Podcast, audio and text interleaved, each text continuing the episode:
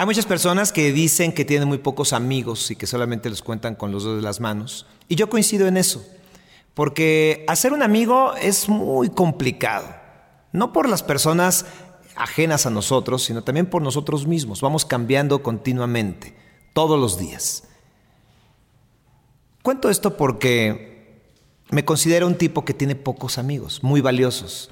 Pero uno de los más importantes y que tengo muy claro en mi corazón esta persona que tengo aquí enfrente. Lo conocí alrededor de hace unos cinco años y tuve la desfachatez de decirle a su esposa que en ese momento apenas la estaba conociendo, que si me podía vender un saco con el que estaban tocando en el escenario. Un saco azul espectacular. Y Leticia, su esposa, me dijo, claro que sí, porque antes que cualquier cosa son grandes personas. Y así inició una, una amistad hasta ahora, gracias a un saco de los ángeles azules.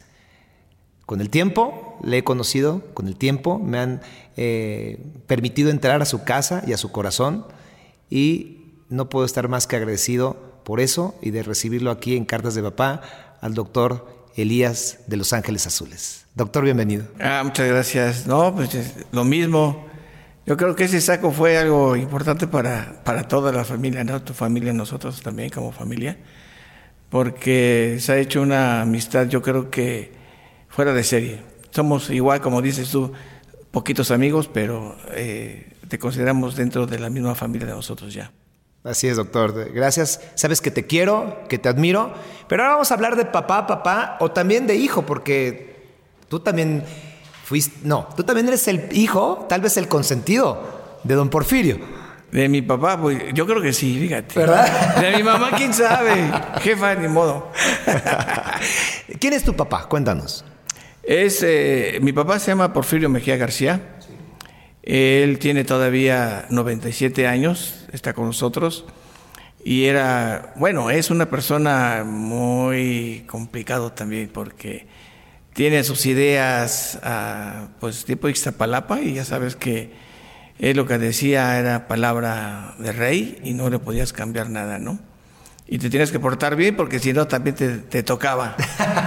no, yo creo que pues es parte de, la historia de, su época, de él, porque acuérdate que para que te enseñen a ser papá, pues nadie te va a enseñar a ser papá, te vas aprendiendo, ¿no? Y tú cuando conoces a tu pareja, pues ya sabes que no piensas luego, luego en que, ay, me voy a casar y voy a tener hijos y quién o sea, primero te enamoras, ¿no? Y a ver qué pasa. Sí. Pero yo creo que en la época de, mi papá, me cuenta que ni siquiera podían tocarle la mano. Ni siquiera, no, pues el abrazo pues ya es prohibido.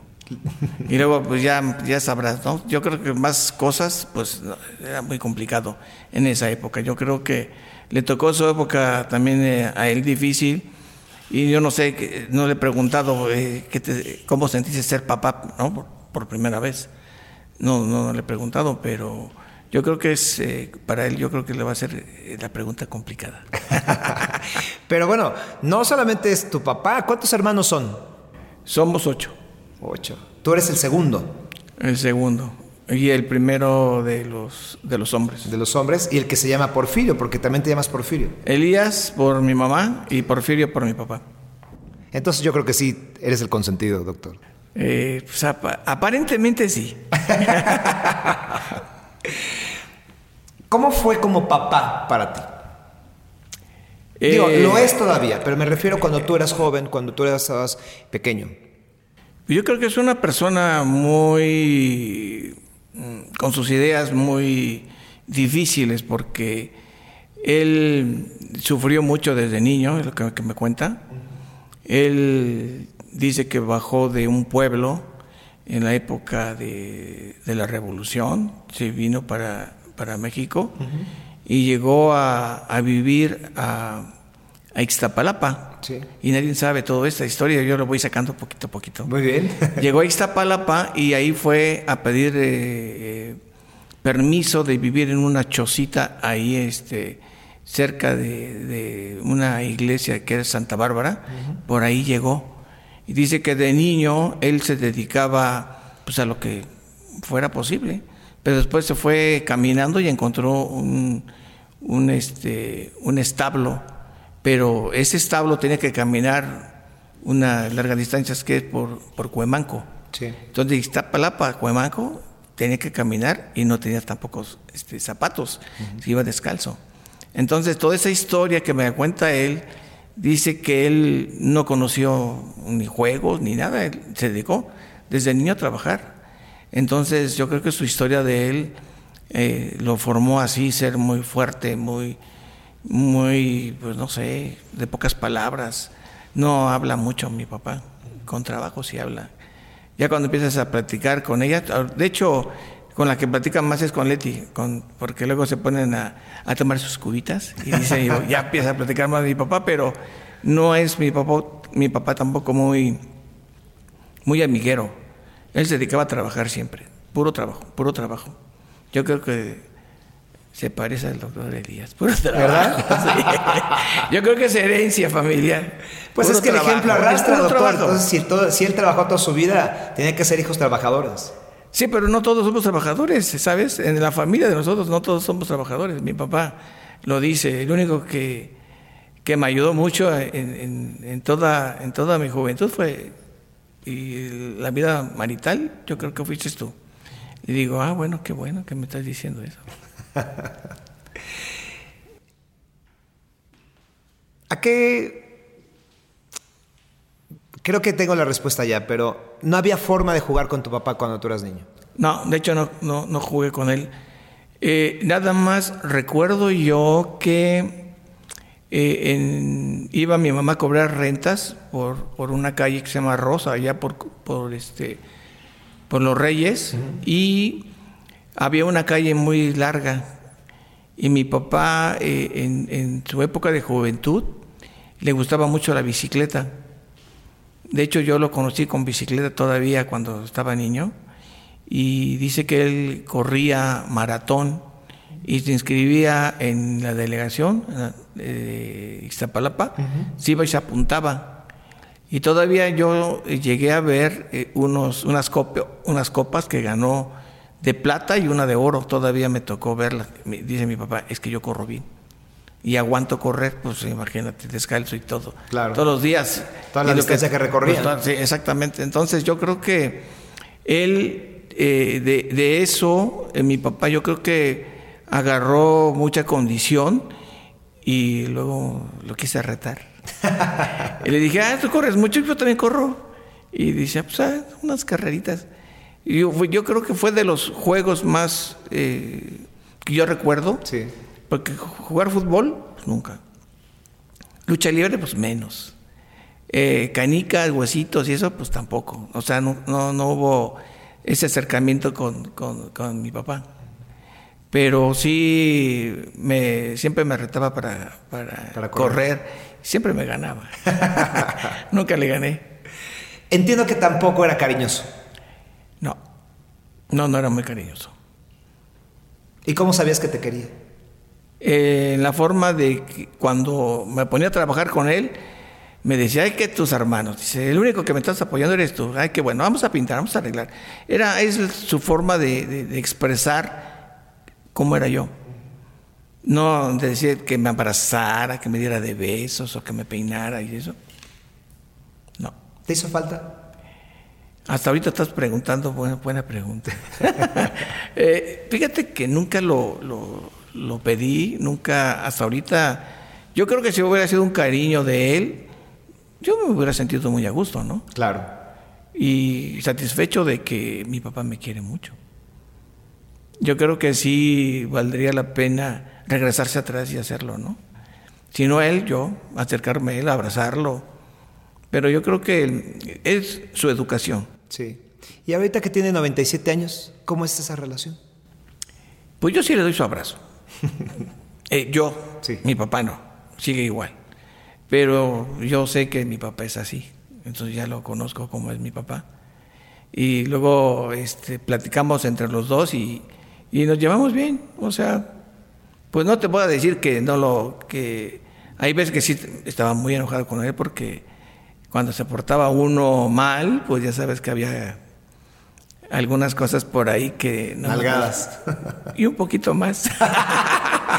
y un poquito más, pero bueno, está bien. Pero yo creo que es la forma de educar eh, en esa época. Yo creo que estoy de acuerdo con eso porque todos hacían lo mismo antes, ¿no? A todos nos tocaba de alguna manera el jalón de, de las patillas o cinturonazos o reglazos o lo que fuera, ahí lo que encontraran primero. Pero yo creo que es así lo que te digo, es educación de cada de, de, esa época. En la historia de los Ángeles Azules siempre está muy presente eh, tu mamá.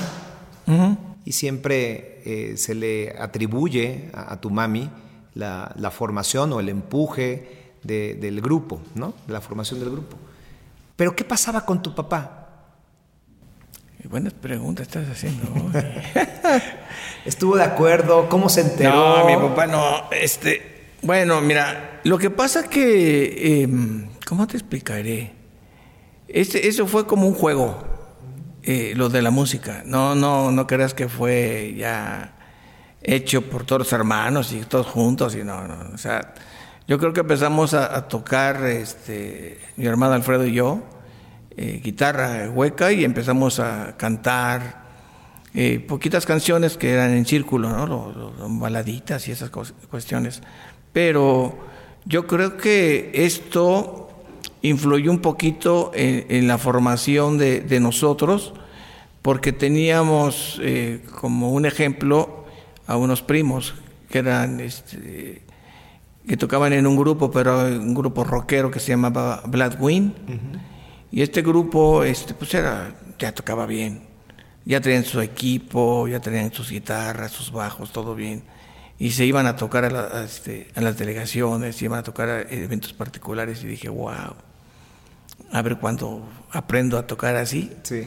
Pero yo creo que una y otra cosa de, nosotros fue como iniciar como juego, empezar a ensayar y, y tratar de copiar porque se valía copiar, porque no había escuelas para, en esa época no, sabíamos que había escuelas de música, entonces tratamos de igualar los tonos y, yo eh, en la preparatoria aprendí a tocar mandolina.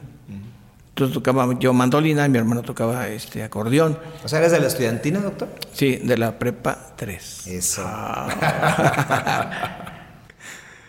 Entonces, bueno, así fue, pero ¿qué dijo tu papá? No, mi papá, eh, yo creo que al principio decían, ¿qué, qué, qué haciendo? ¿No? No, estamos ensayando, tocando. Él nada más nos oía. Es lo que te digo, que era muy, muy tranquilo. Muy tranquilo. Y luego a él le gustaba ver mucho, mucho la televisión y sus películas mexicanas. Y pues eh, mucho ruido, muchos niños, para que tuvo tantos hijos. Claro.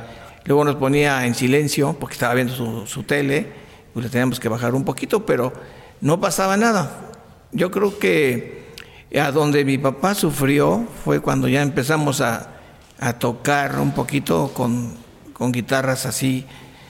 Las guitarras huecas antes eran, traían los, para hacer los eh, requintos, una, no me acuerdo cómo se llama, para este, pisar la, los tonos y hacerlo más, más agudo. Y le poníamos un micrófono a las guitarras huecas. Y empezábamos a tocar las guitarras huecas y yo empecé a, tocar las, las, eh, las cuerdas más graves como bajo. Entonces mi hermano tocaba el requinto y yo trataba de copiarle yo eh, más o menos el bajeo de la canción, que era bien sencillo, dos tonos para empezar.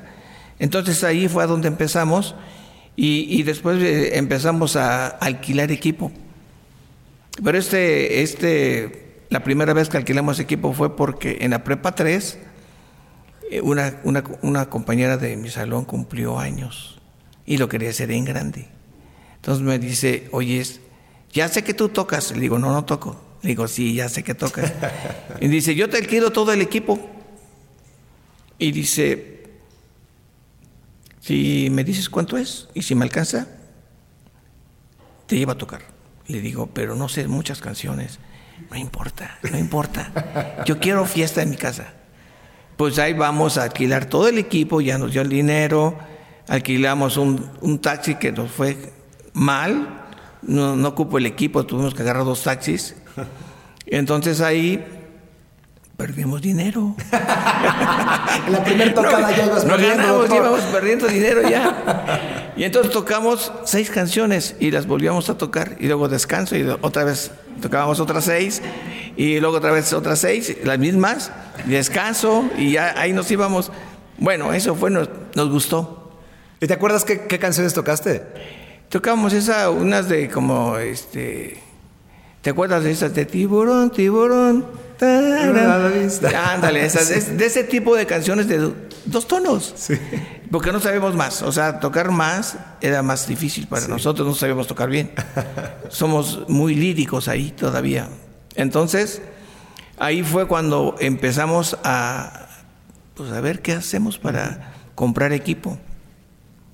Y empezamos a juntar dinero para comprar bocinas así todas mal. Ya sabes que cuando empieza uno... De medio cachete. Un cerebro que pues, se oye nada más en, en volumen. Le pones al 10 y es como el 1. No se oye.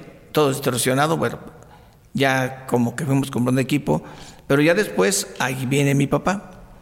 Porque mi mamá salió del hospital porque la- la- se tuvo un problema este, ginecológico y la llevaron al seguro, la operaron, salió del hospital y ya estaba en cama en la casa. Le digo, mamá, yo creo que queremos comprar un equipo. Mira, con que compremos esta- estas bocinas, viene una, un cerebro y dos columnas, pero no hay dinero. Le digo, habla con mi papá. Y él tiene su camioneta que nos las preste, la vendemos y después la recuperamos. Y dice, y dice, "Mira, ya mi mamá era de armas tomar, ¿eh? Sí. Decía, no, no, no, no, busca al cliente, busca al cliente. Tu papá no tiene que decir nada, él que se vaya a trabajar en su camión y que nos deje trabajar. Vamos a empezar a trabajar. Y dije, bueno, ¿segura? Sí. Bueno, ya sabes que buscamos cliente, fueron por la camioneta, mi papá cuando llegó y mi camioneta. Ya sabrás, sobre, no sobre mi mamá, ya sabía que, Sobre ti, sobre Alfredo. no, Sobre ti. sobre mí. Y dice, ¿para qué vendes mi camioneta? dice, no te la voy a perdonar. Papá, luego te compro otra. No, no, no, no. Se enojó con nosotros, con nosotros y conmigo ya no me hablaba, porque le vendimos su camioneta. Ahí fue la historia de Los Ángeles Azules, para cuando empezamos a comprar el equipo. Oye, ¿y en algún momento él eh, te dijo, sí, la música, pero tienes que sacar una carrera? ¿O nunca hubo Eh, esa no, conversación? no, eh, era más de mi mamá. Mi papá apoyaba en, lo- en la economía. Él se paraba a las 3, 4 de la mañana, se iba a trabajar porque era chofer de, de la ruta 55 de Iztapalapa y ahí iba a, trabajar todos los días. Entonces él descansaba un ratito en la tarde, un día sí, un día no, pero siempre trabajar, trabajar, trabajar, trabajar. Nunca había vacaciones, ¿no? siempre era trabajar con él. Entonces nada más oía de rebote todo lo que pasaba en la familia, que ella se cayó, que ya, que, que se enfermó, que así, todo era de rebote para mi papá. Lo, cuando no fue de rebote fue cuando su camioneta, ahí sí. ¿Y ahora? ¿En qué momento tu papá, bueno, no sé si se dio ese momento, pero hoy día Los Ángeles Azules, pues cuando tú dices de Iztapalapa para el mundo es real. O sea, han traspasado fronteras y son... eh, o sea, Los Ángeles Azules es una figura importantísima en la historia de la música de nuestro país para siempre.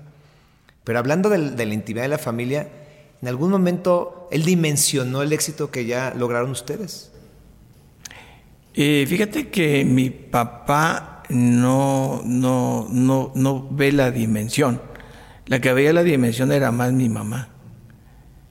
Mi mamá era como más, este, como más, eh, tenía mucho ojo clínico. Decía, tenemos que hacer esto, tenemos que hacer el otro.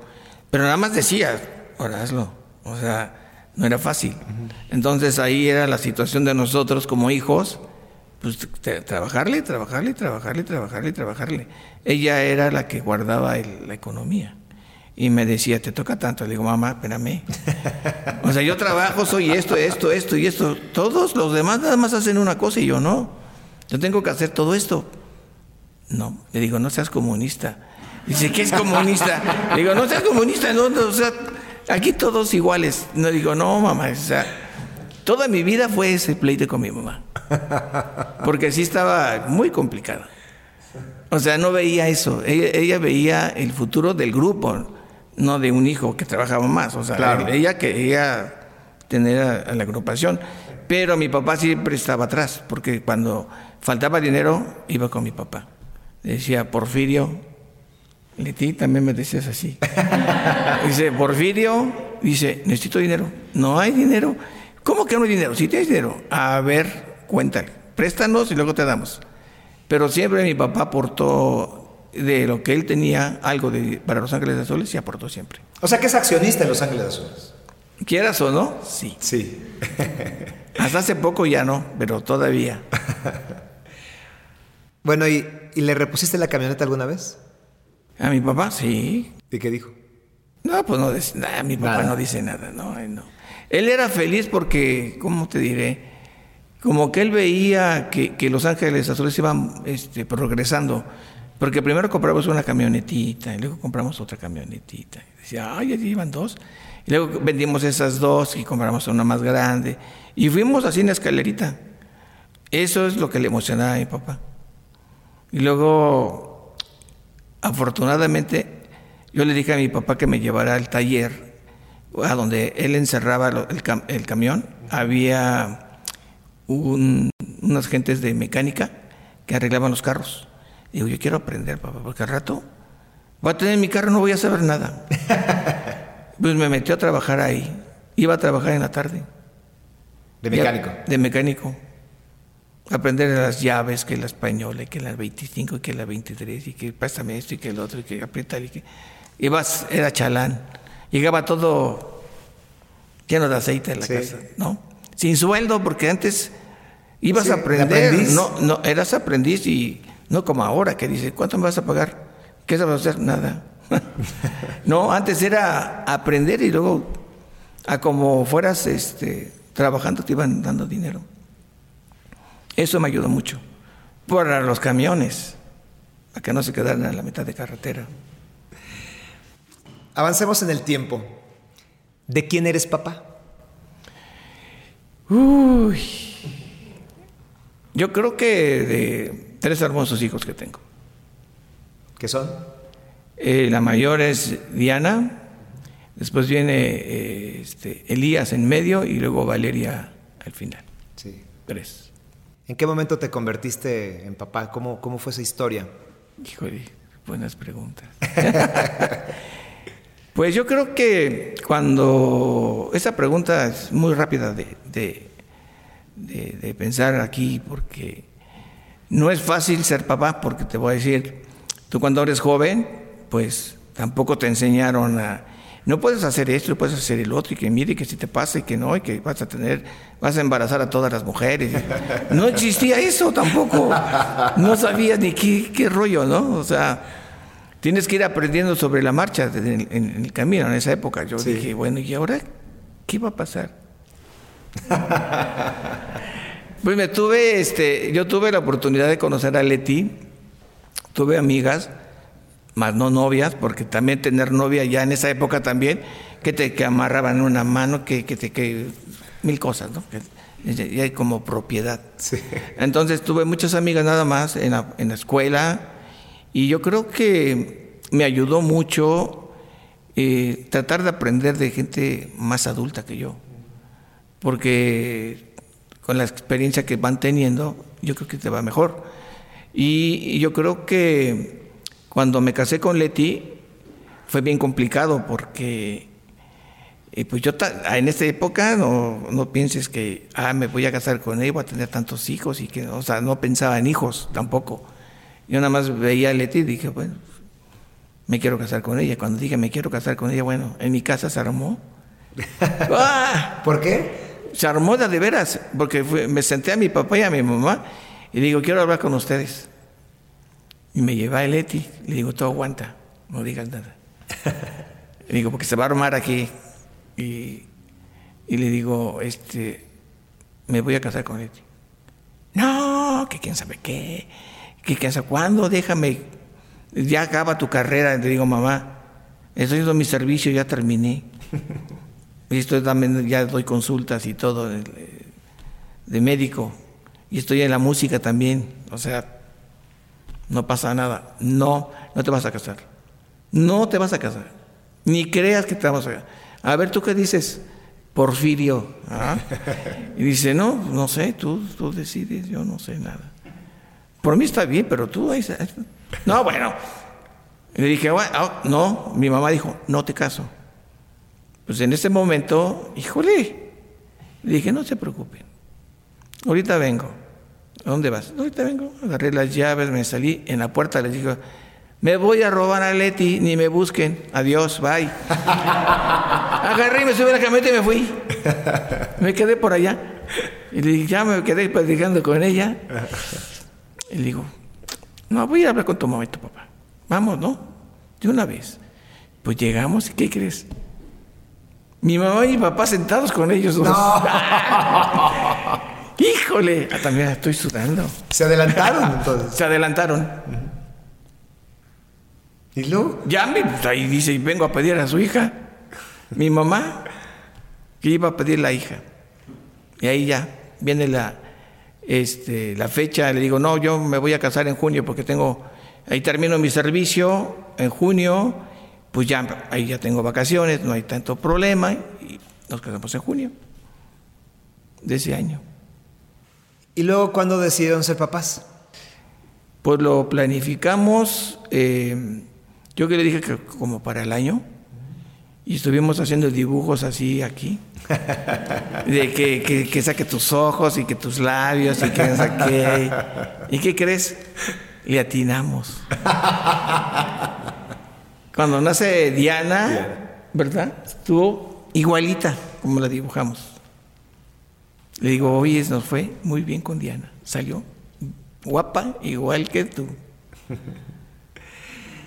Tú tienes una familia muy grande, o sea, como hermanos. Sí. Tienes tres hijos. ¿En algún momento pensaste en que ibas a tener una familia grande como la tuya? ¿O se planificaban, vamos a tener tres? ¿Cómo fue esa decisión? No, yo le dije a Leti de Basile, le digo, no, de mínimo unos 8 o 10, de mínimo. Y me dice, ¿tantos hijos? Le dije, bueno, pero luego vemos, ¿no? No, pero ya vas viendo las complicaciones de tener un hijo. No, es, es muy... Pero sí, a mí se me complicó mucho, porque mi situación como papá dependía mucho mi economía, ¿no? Tratar, el grupo no ganaba lo que gana hoy nos daban cualquier cosa ahí para, para las fiestas. Y todavía nos decían, y si quieres, o sea, lo tomas o lo dejas, pues sí, lo agarro. Son cinco horas, no hay tanto problema. Entonces, buscar el dinero para la familia sí ya era más complicado, porque yo ya tenía a Leti, entonces mis hermanos no, pues estaban todos solteros. Pero siempre que puse el mal ejemplo en la familia, fui yo. Siempre de avanzada, como dice uno. ¿Te acuerdas cuando te enteraste que iba a ser niña? ¿Qué pensaste? No, todavía, eh, en los ultrasonidos todavía en esa época. Apenas estaban como tratando de salir por ahí, pero no, todavía no. ¿Te enteraste hasta que nació? ¿Y qué pensaste que llegó una niña? Pues como nos los imaginamos, yo no, no tenía preferencia, ¿no? Sea hombre o sea mujer, le digo, con que esté bien está todo bien, no hay problema. Y, pero nos quedamos muy conformes con, con Diana. Y luego viene Elías. Luego viene Elías. ¿Cuántos años después fue? Fueron dos años, dos años. de diferencia. ¿Y luego? ¿Con Elías cuando llega Elías? Híjole, mano. Eh, eh, Elías, eh, fíjate que tuvimos un problema con él porque en los dos partos yo los quise atender en casa pero todavía no había el ultrasonido y no te, nunca te nunca sabías tú que iba a tener doble cordón umbilical enredado en el cuello. Se nos complicó mucho Elías en el en el, este, en el parto. En el parto yo lo estaba atendiendo en la, en la casa y no, tuve que ir al hospital. Y allá la maltrataron mucho a Leti. Eran, fueron muy salvajes ahí a donde fui. Y me dije, ¿tú eres médico, verdad? Sí, sí, soy médico. Yo quiero estar ahí. No, discúlpame, para afuera. Digo, no, ¿por qué me estás corriendo? Para afuera. Aquí es un servicio que no puedes estar tú. Me corrieron. La maltrataron mucho ahí en, ese, en ese parto. Era para hacerle cesárea. Y nació Elías con muchos problemas ahí. Porque ya estaba todo morado, ya estaba... O sea, corrió, corrió peligro su vida. Mucho. Pensamos que, íbamos, que iba a tener problemas porque hubo muertes este, de las eh, neuronas por el tiempo de exposición. Tardó mucho para que saliera. Y los médicos no quisieron hacerle cesárea. Y era para cesárea. Y estaba en el hospital. Y después me voy a atrever a decir algo. No digas. tu consentida. A ver. Valeria. ¿Qué pasa con ella? Es la tercera, le voy a llevar la tercera. Sí, pero aquí hubo, pues ya con Elías y, este... ¿Y Diana? Y Diana, yo, bueno, o, Diana y Elías, eh, ya pensamos mucho en tener otro hijo, porque dije, no, porque Leti estaba estudiando todavía y ella seguía este, en escuela. Y pobre de Leti, porque luego no estaba yo y tenía que irse en camión y todas esas cuestiones, no había ni coche todavía. Yo creo que nos tocó una época complicada y yo dije, no, vamos a tener otro hijo. No, ahorita no. Y, llegó Valeria hasta los 10 años después. Tienen de diferencia 10 años. ¿Cómo pero ¿cómo deciden? Porque ya después de 10 años dices, no, pues ya nos quedamos con dos. No, estábamos queriendo otro. Pero salió cuando no queríamos, pero salió. Llegó Vale y este pues, es muy, muy diferente. Vale todavía le tocó, le tocó mejor, mejores cosas todavía que eh, Diana y Elías. Te conozco y sé que eres un, aparte de un gran tipo, eres un buen papá. Pero, ¿cómo describirías tú mismo al doctor Elías como padre? Híjole, y yo creo que como dices, como herencia, ¿no? Viene mi papá que trabaja, el trabajo, trabajo, trabajo, trabajo también yo soy como muy, muy este, hecho para trabajar. Me gusta salir a pasear, sí, pero no tanto. Luego Leti me reclama también. Vamos a ir a tal agua. No, estoy bien cansado. Es que vienes de trabajar en las giras, híjole, son unas giras que sí están, están crueles a veces. Sí. Entonces ya vienes muy cansado, vienes este, sin dormir, eh, luego vienes eh, ya en los, en los vuelos y todo. Entonces sí es más complicado para darte las vueltas. Y luego eh, salir al, cine, pues la que nos invitaba más era Valeria. papá, vamos aquí, bueno, vámonos. Papá, vamos allá, bueno, vámonos. Y luego ya ella se fue, empezó a irse ya más grande, sola, ya no nos llevaba. Ya se iba que a, que se iba a Oaxaca, y digo que se iba no sé a dónde. Y digo, ¿y qué?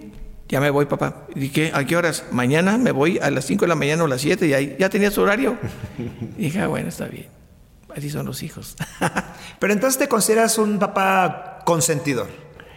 Pues trato de consentir a los tres, a los tres hijos. Sí, que es, es difícil porque cada uno tiene su, propia vida, su propio carácter entre, entre los tres, no son nada iguales tienen su carácter este, a veces complicado los tres. Y tienes que aguantar y aprender de ellos a, ver cómo le hago. Estoy así. Le digo a Leti, no, no funciona. Vamos a pensar otra cosa.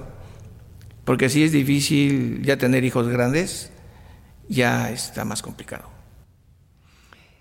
Nos platicaba acerca de que tuviste un papá muy trabajador, no cariñoso, poco comunicativo. ¿Tú cómo equilibraste o cómo cambiaste eso? ¿O te consideras que eres muy parecido a tu papá? No, yo sí quiero a los, a los hijos, o sea, a todos. De hecho, también ellos me quieren mucho. Eh, nos, damos el beso, el abrazo, el apapacho. Eh, hemos jugado de, de todo. Y lo que nunca me gustó fue que me echaran un montón. Yo estoy hasta abajo y luego se sube uno y luego se sube el otro y luego, espérame, me van a explotar mi tórax. Y es un cotorreo con todos, ¿no? Hasta los sobrinos eh, se metían a, la bolita. No jugué mucho con, ellos, no mucho, pero sí traté de, estar presente ahí en los juegos, cuando se podía estar ahí. nos, nos eh, tenían una, en la comida, agarrábamos una, un tiempo de que empezaban a vacilar unos y otros y otros, y de repente nos sale alguna palabra chistosa, cualquier cosa. No teníamos que salir de la mesa, de la comida, porque nos moríamos de risa. Y ya a mí me dolía hasta la, quijada, ya no podía, y, mi estómago, de la risa. Llegaba un, tiempo en que sí nos, eh, teníamos muchas, este, eh, pues, cosas chistosas que, que, pasaban en la comida, pero yo creo que sí me faltó más, más tiempo para estar con ellos, un poquito más. Pero también eres abuelo. Abuelo también. De dos, ¿no? De dos. ¿Quiénes son tus nietas? Esa, eh, la mayor es, eh, ¿sí la conoces? Sí. A ver, déjame acuerdo. Sí la conoces. Sí. ¿Sí las conozco, Valentina? Sí. No, no la conoces. Sí la conoces. Ah, sí la conoces. Fernanda es la mayor, ahorita tiene 18 años. Es eh, una niña muy inquieta, pero inquieta de, de, aquellas inquietas, pero siempre las, las eduqué muy bien y siempre les, les enseñé a que me dijeran papito bonito, no abuelito. Digo, yo soy tu papito bonito también a Sofía, que es su hermanita, digo, yo no soy tu abuelito. Ni me digas abuelo ni abuelito. Digo, yo soy tu papito bonito. Y siempre digo, ah, pues, ¿qué? Ah, papito bonito. Ah, dije, adelante, ¿qué pasó? A ella sí les ha apoyado mucho. yo creo que he apoyado más a, las nietas que a los hijos ¿eh? en esta época. Pero porque llegaron en un momento distinto, ¿no? Es, es la época. Es la época. Pero no te quiero decir que no apoyo a los grandes. No, lo sé, muy bien. Tú sabes que he, estado apoyando a Elidian siempre y siempre es como algo, como, no sé, es un, no es esfuerzo, pero sí es algo que, me nace de apoyarlos en la música, porque yo sé que tanto se batalla desde que empiezas, el, que te corran, el que no te contratan, el que no te pagan, el que el camión, y que la camioneta y que ya te dejaron y que el avión y cualquier mil cosas que te pueden pasar. Entonces, yo a lo mejor tuve culpa o no, traté de evitarles todas cosas, todas esas cosas ¿no? que vienen atrás. Pero me siento a gusto. Tus hijos forman este grupo, el IDIAN. ¿Fue idea de ellos que se formara el IDIAN? Tú los encaminaste, evidentemente lo veían en casa, pero ¿cómo se forma esta parte y cómo tú tomaste que siguieran el camino de la música? No, lo que, lo que pasa es que nosotros eh, eh, empezamos a, decirles a ellos que tenían que hacer sus, sus propias carreras, ¿no? Porque dije, no, tú tienes que estudiar igual que yo, tienes que estudiar igual que tu mamá, también tienes que estudiar, o sea, es de, de como una regla, ¿no? Y ya después me dijeron, ya terminé, yo quiero también grabar, yo quiero saber de música, yo quiero aprender. Y empezamos a, ver qué, hacer con, con, Diana y con Elías. Entonces ellos empezaron a, hacer su, su, proyecto y le dije, bueno, ¿qué van a hacer? Y Elías empezó con unos, primero antes de Diana, empezó con unos amigos rockeros a, a hacer este, canciones y luego un día me invitó. ¿Qué estás haciendo? Ah, estoy tocando con unos chavos. Ah. Digo, dice, ¿quieres ir? digo, pues vamos. no, fui a verlo así. Empezaron a tocar y, oh, ¿qué, qué, qué, qué? A su, a su ritmo de ellos y todo. Y dije, ¿te gustó? Digo, no. No. dice, no. Y todos se me quedaron viendo así bien raro. Y me dice, ¿y por qué no le gustó? dije, no, pues como que la música les falta algo, no sé. No, pues es que la, hicieron la composición y que los arreglos y todo. Dije, sí, pero no, no, no me gustó. Y se quedaron pensando todos ahí. Yo dije, ya la regué.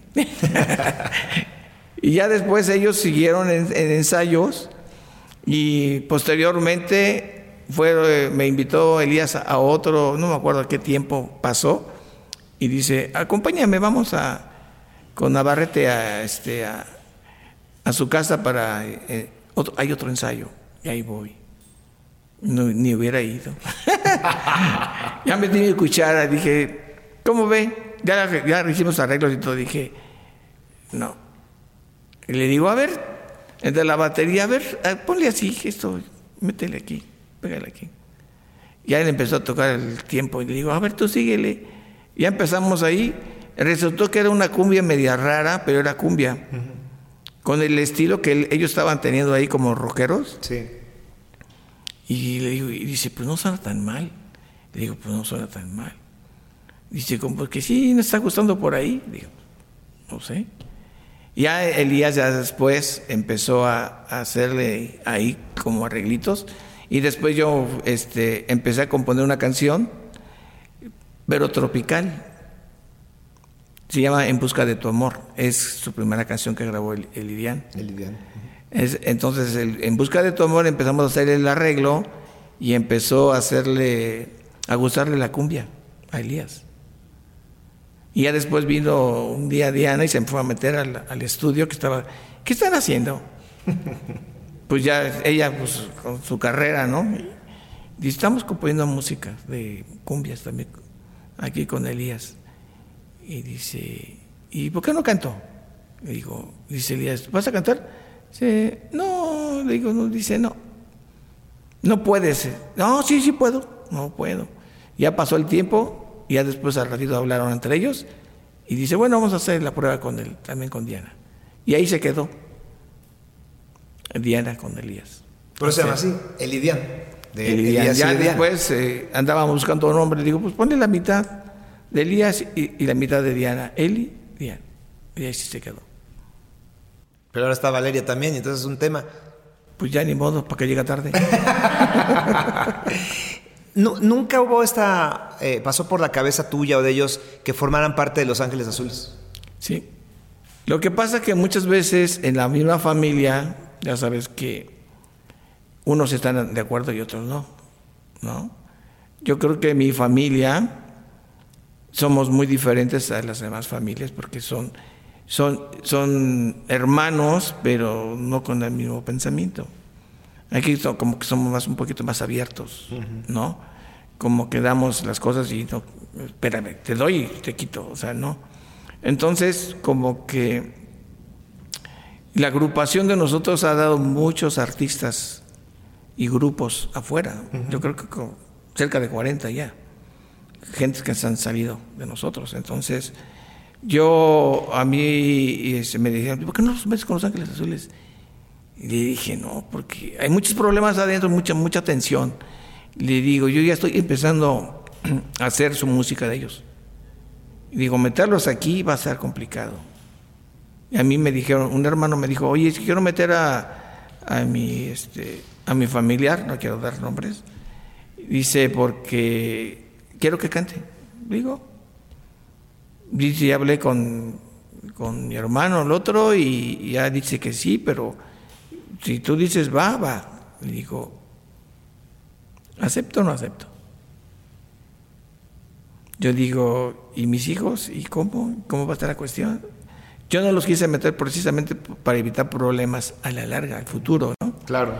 Y dije, pues métela. No hay problema, pero el meterla se complicó al rato, el tiempo. Y luego quisieron meter más este, sobrinos y más complicaciones. Entonces, ya nos damos cuenta que nosotros, todos los que ingresen, siempre de una manera u otra hay problemas. En cualquier agrupación que tú me quieras decir, siempre hay ideas diferentes, ¿no? Quieren ser mejores o, que o sea, quieren ganar más o, algo tiene que pasar. Entonces yo entiendo que todos llevamos una vida de, éxito, una vida de, amargura, de tristeza, de no dinero, pero yo creo que puedes compartirlo, ¿no? Es, esto es lo que, lo que tienes hoy, lo puedes compartir. Entonces, yo soy de las que si hay, va, órale, pero muchos no. Entonces, aquí ya no puedo yo meterme tanto en, esta situación. Entonces, ¿por qué mis hijos no están ahí? Precisamente para evitar situaciones y complicaciones con la familia, con los hermanos. O sea, no quiero. Ahora, los papás siempre queremos que, nuestros hijos sean mejores que nosotros. Es una frase que nos las han enseñado y los pensamos. Pero ¿te preocupa un poco el, peso que puedan tener el Idian como tal y tus hijos al competir de alguna forma con el éxito que ha tenido su papá con Los Ángeles Azules? ¿Cómo lo has trabajado con ellos? No, es, es más complicado para ellos esta situación porque todos los medios, cuando empezaron ellos a hablar, porque la compañía empezó a hacer un papelito y te dice, a ver, Elidian son este, Elías Iriana, son Mejía Avante, y su papá es el doctor Elías de Los Ángeles Azules, el director, bla, bla, bla. Esa hoja, ¿sabes qué fue para ellos? Una bomba atómica. Porque los medios de comunicación, en lugar de y que hay que padre, no, era todo al revés. Empezaron a tirarle, a tirarle, a tirarle, y, y que ustedes piensan que van a ser mejores que ellos, y qué música van a competir con ellos. Y, oye, espérame, vine a una entrevista de mi sencillo, no que me dijeras toda esta letanía, ¿no? Claro. Pero no fue una, una gente así, fueron muchas personas de los medios que empezaron a atacar así, de esa forma. Entonces yo dije, uh, está complicado, hasta por de este lado. Oye, imagínate adentro. Sí, claro. Entonces dije, no. Le digo, ¿sabes qué? Se va el IDIAN solo. Empezamos a manejar el IDIAN formato solo, el, el solitos. Y ya no hablar de, ni del DOC, y ni hablar ni de Los Ángeles Azules, y de hablar de nada porque el hablar así dije, no, trae muchas complicaciones. Y no, no, no me pasa nada más a mí. Yo he visto a varios artistas que tienen sus hijos y les ha costado un trabajo tratarlos de meter al medio. Claro.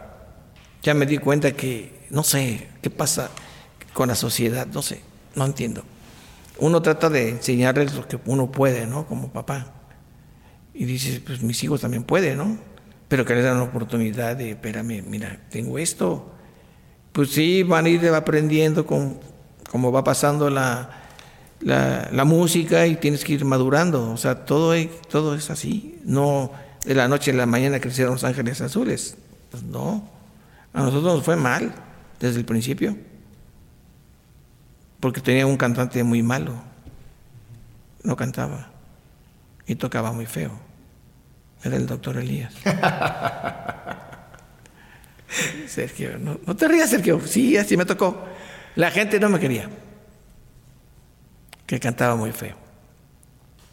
Le digo, algún día toca, cantaré bien. Pues nunca aprendí.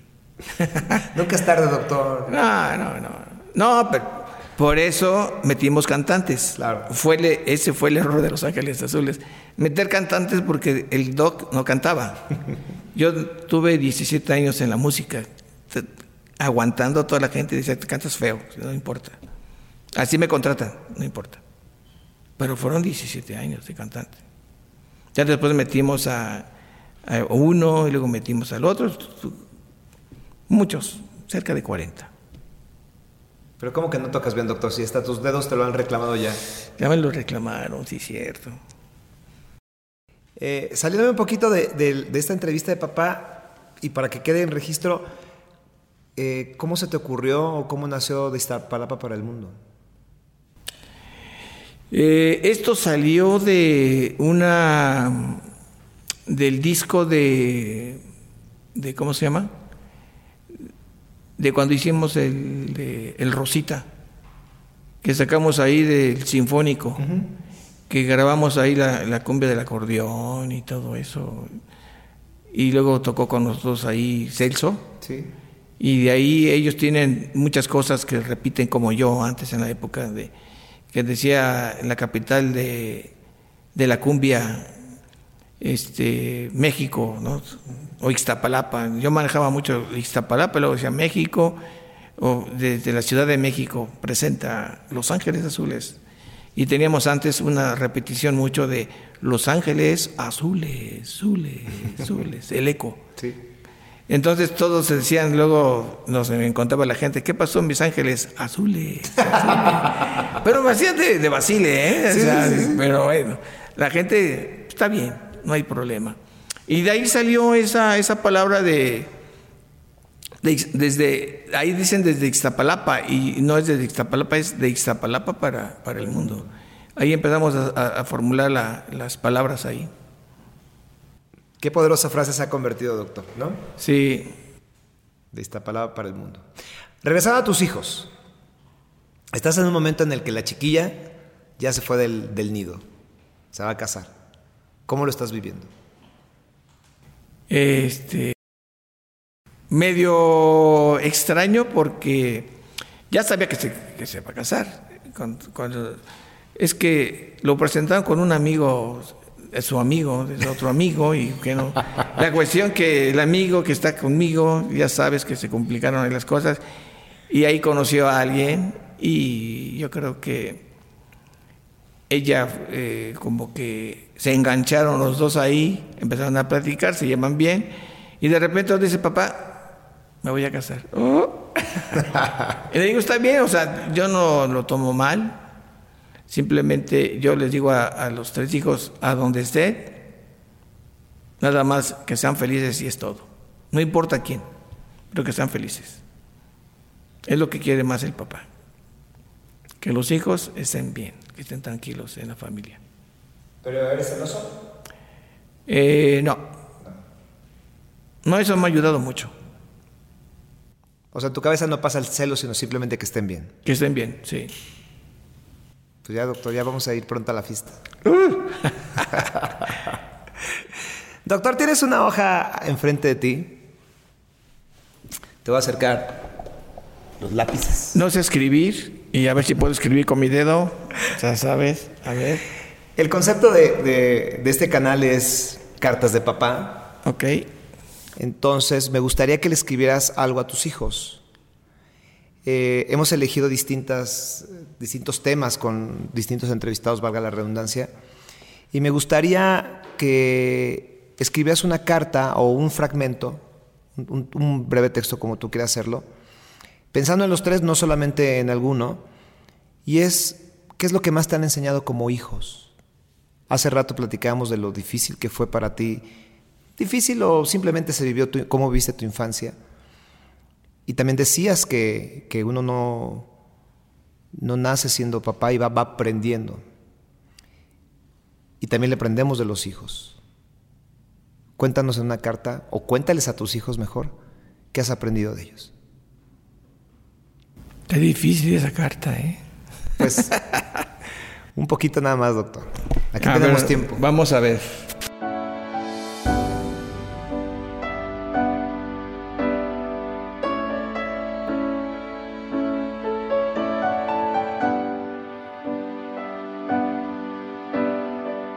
Queridos Reyes Magos, tengo tres hijos que yo creo que aprendí a ser este yo creo que un papá cariñoso. Eh, aprendí también a, a ser un papá tierno porque yo creo que los hijos desde que nacen eh, los abrazas, los quieres, los, les das de besos y huelen riquísimo cuando nacen. O sea, y cuando te acuestas junto de ellos, eh, dan un calor este, muy rico.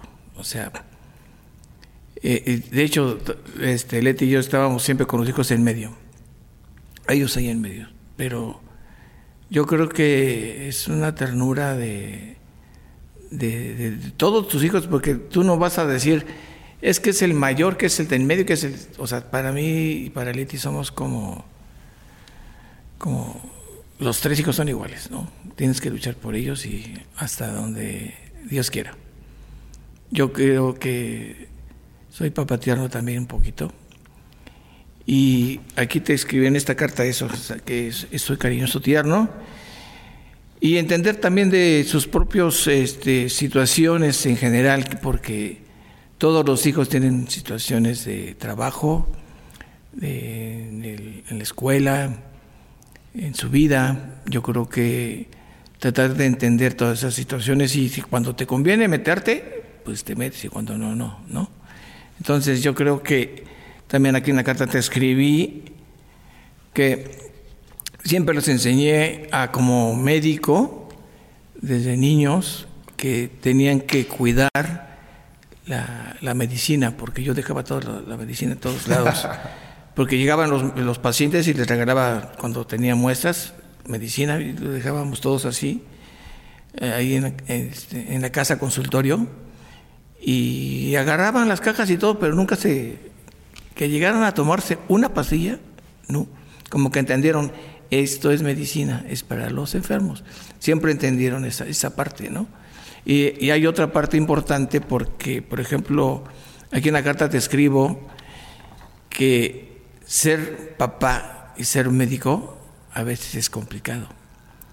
Porque hay enfermedades de las mujeres, hablando de gineco, que me dice, papá, tengo este problema. Y le digo, a ver, pásate. Y le digo, Leti, vente, la voy a revisar.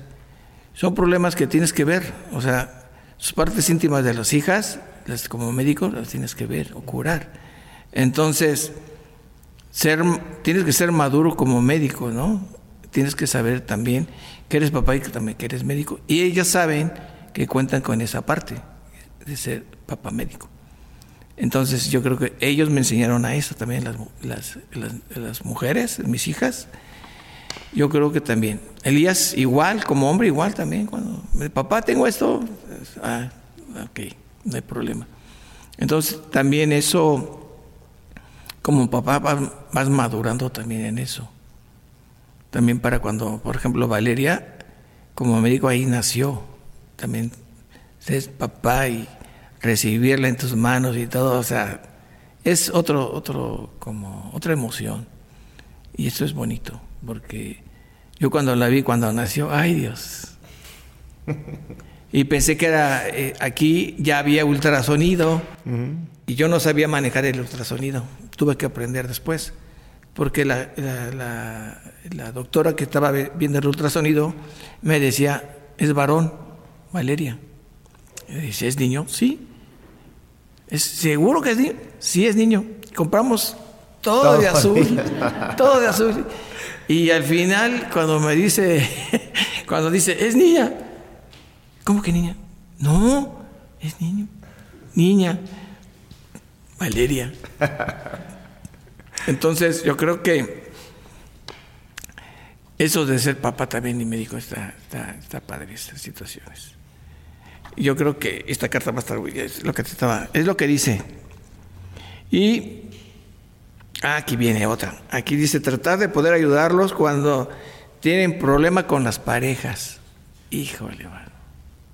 Eso también tienes que aprender tú. Ellos me enseñaron a, papá, tengo esta situación, ¿qué, qué, qué, qué? O sea, ¿cómo le hago? ¿Qué voy a hacer? Y todo.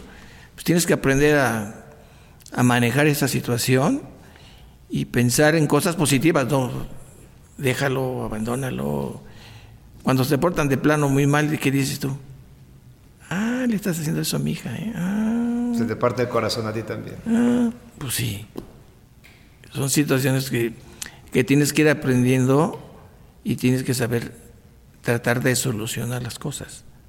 Yo creo que esa es una parte que todo que todos los papás tenemos que pasar alguna vez, veces cuando vienen las parejas. Está buena ese. Ya luego te platicar, me platicarás. No, esperemos que no años más, doctor. Ah, bueno.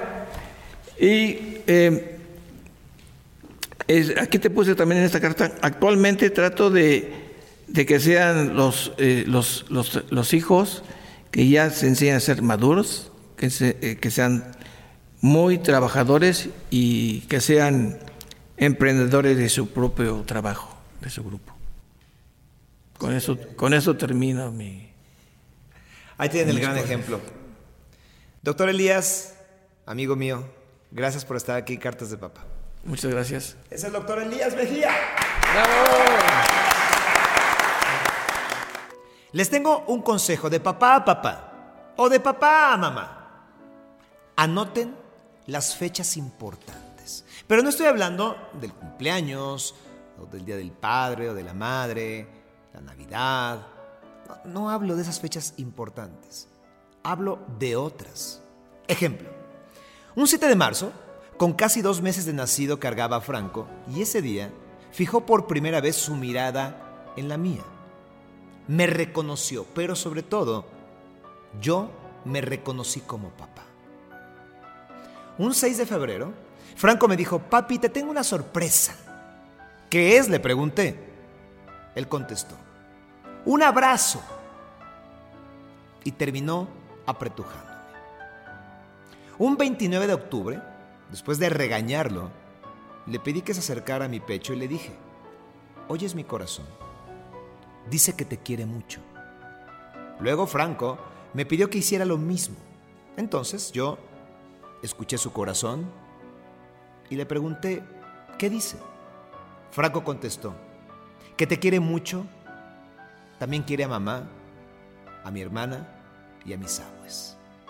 Entonces, el consejo es que anotemos las fechas importantes, las fechas simples, las fechas del día a día terminan siendo las más importantes. Posdata, otro consejo.